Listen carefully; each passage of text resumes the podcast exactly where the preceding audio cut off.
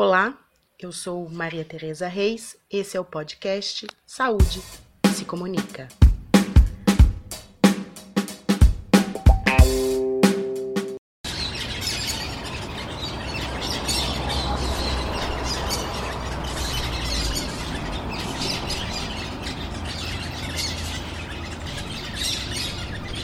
Um, eu sei que o coronavírus é uma doença muito contagiosa e aí elas passam pelo ar.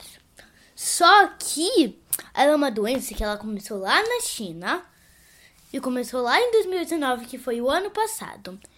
E aí, e talvez ele tenha vindo de morcegos. E aí é, já tinha e as pessoas eles já tinham, eles já estavam achando que ia ter alguma pandemia, que ia ter algum vírus. A coisa que eu mais quero agora, quando tá a quarentena, quando acaba essa quarentena, a gente pode sair casa, encontrar os amigos, encontrar os primos, avós ou pais, Tios. tios, mães. Eu falo com as minhas avós, às vezes, para alegrá-las, já que elas estão piores ainda. Elas têm muito mais riscos, riscos de morrer quando elas pegam uma doença. Essas são minhas duas companheiras de isolamento social. Minhas filhas, Clarissa, que completou 10 anos durante a pandemia, e Helena, de 6. São elas as minhas entrevistadas deste episódio. Já faz três meses que estamos em casa. Já são mais de 45 mil mortos no Brasil, vítimas do novo coronavírus. Não é uma gripezinha, como disse o presidente. É o maior desafio que temos sanitário, econômico, político. Estamos todos esgotados, física e mentalmente. Clarissa, é, o que, que mudou na sua vida depois do coronavírus? O que, que aconteceu? Mas, mamãe, o coronavírus não acabou. Sim, mas depois que ele começou, o que, que aconteceu? Aconteceu muitas coisas. Como aconteceu, tipo, que a gente agora tem que ficar em casa e a gente não pode sair. Porque se a gente sair, a gente encontra com as pessoas, a gente pode encontrar. E aí, agora, não é mais não, não abraçar, agora não é encontrar mesmo. Eu parei de ir na escola assim. Só isso? E agora? E e você tá, tá em casa? O que, que tá Eu acontecendo? tô assim. A gente, a gente ainda não sai, só para coisas importantes, tipo alimentos e farmácia. Ah, entendi. E a gente faz a online. E depois que a gente faz a, a online lá, e a gente fala com os nossos amigos pelos aplicativos como o WhatsApp. Ah, tá. Mas a aula pelo WhatsApp? Não, aula por outros aplicativos que deixam a gente fazer a, a ligação com mais pessoas. Tá. E aí vocês têm é, lição de casa? Vocês estão aprendendo? O que, que você tá estudando na escola? Eu estudo é, medicina, ou seja, corpo humano, crônicas e notícia. Eu estudo matemática, fração. Eu estudo Revolução Francesa, Inconfidência Mineira e Cidadania. E são mais ou menos essas coisas que eu estudo. E eu também estou aprendendo inglês entrevistas. Tá. Helena, e você? O que, que você tá estudando? Eu tô estudando regra numérica. E você tá tendo aula também? Tô. E aí você fala com seus professores? Como é que é? Sim, eu falo com os meus professores. E é legal? Sim. E, Helena, o que, que você tá mais sentindo falta da sua escola? Hum, das professoras e dos meus amigos.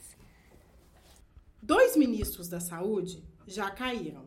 Médicos não quiseram assinar o protocolo do próprio Ministério da Saúde que prescreve os medicamentos cloroquina e hidroxicloroquina, originalmente usados no tratamento da malária, para pacientes com Covid-19.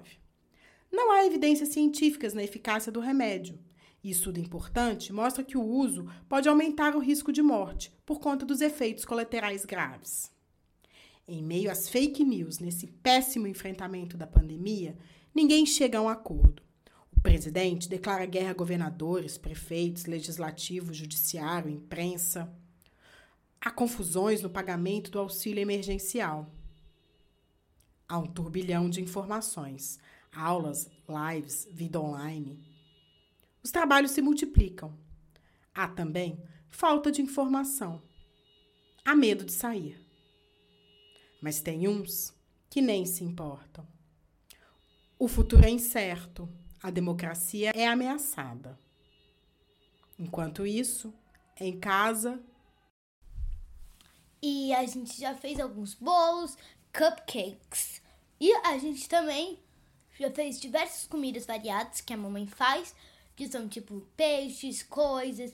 E a minha dica é que para tentar, por mais que seja muito chato cozinhar, pra, é claro que tem umas pessoas que gostam, mas por mais que não seja muito assim, para as pessoas que não gostam de cozinhar, um, soltarem a imaginação quando elas cozinhem e inventarem coisas novas.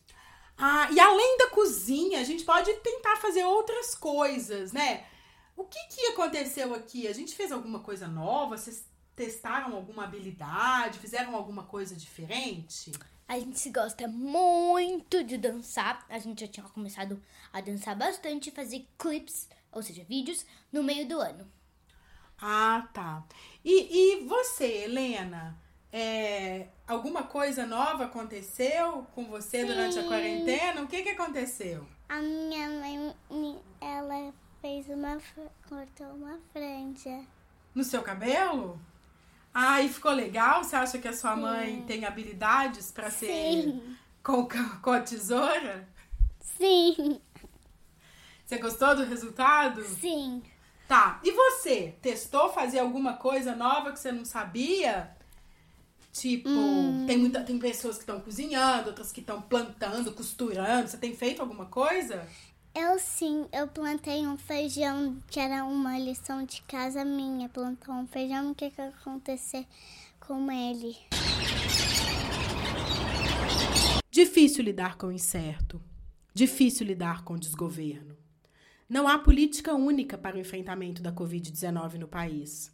Chegaram a falar em lockdown. Aqui em São Paulo, anteciparam vários feriados para tentar manter as pessoas em casa, sem sucesso. E o que de fato aconteceu foi o afrouxamento das medidas de isolamento.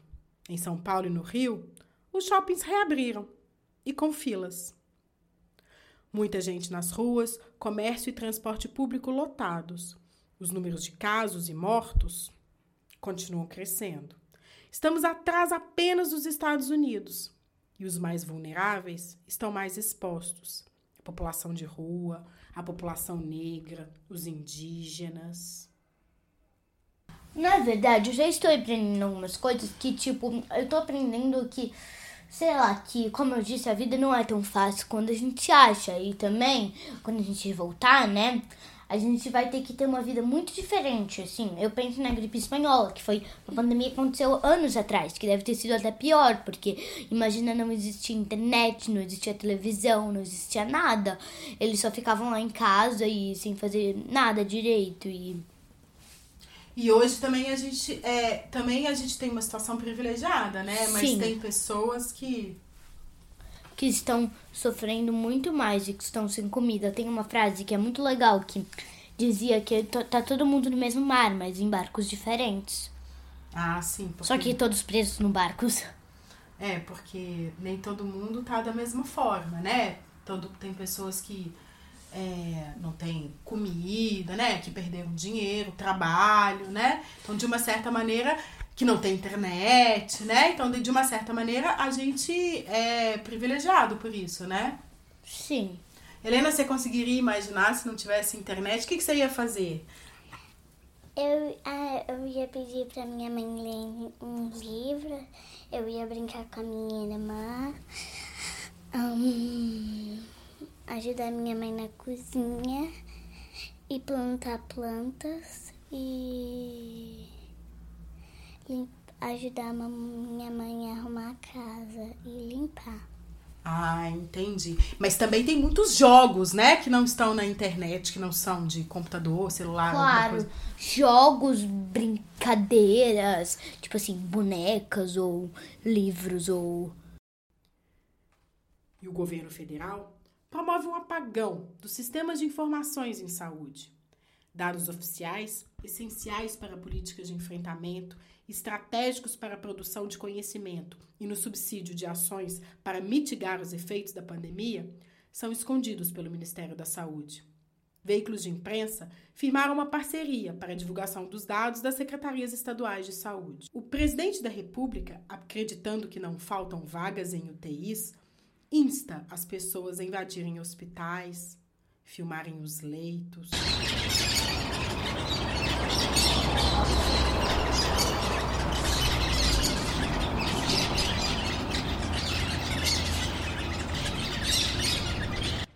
E agora as coisas já estão reabrindo, só que elas estão reabrindo muito rápido. A gente tinha que esperar o vírus melhorar mais. E o governo também podia dar o dinheiro para as pessoas emprestar para as pessoas que não precisavam. O vírus ele só pode piorar muito mais. E aí depois que o vírus piorar, mais pessoas vão ficar doentes e os hospitais vão ficar acabando. E aí, quando os hospitais ficarem acabando, hum, as pessoas vão morrer muito.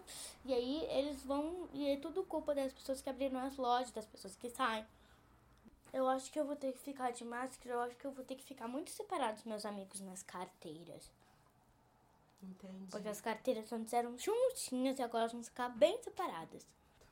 Eu planejo que eu não quero ficar indo para os lugares que são muito abarrotados logo no início, mesmo que eles estiverem abertos que eu fazer a minha parte. Mas mesmo assim eu vou sair um pouco, e mas eu vou ficar de máscara. Por mais que machuque muito. Entendi.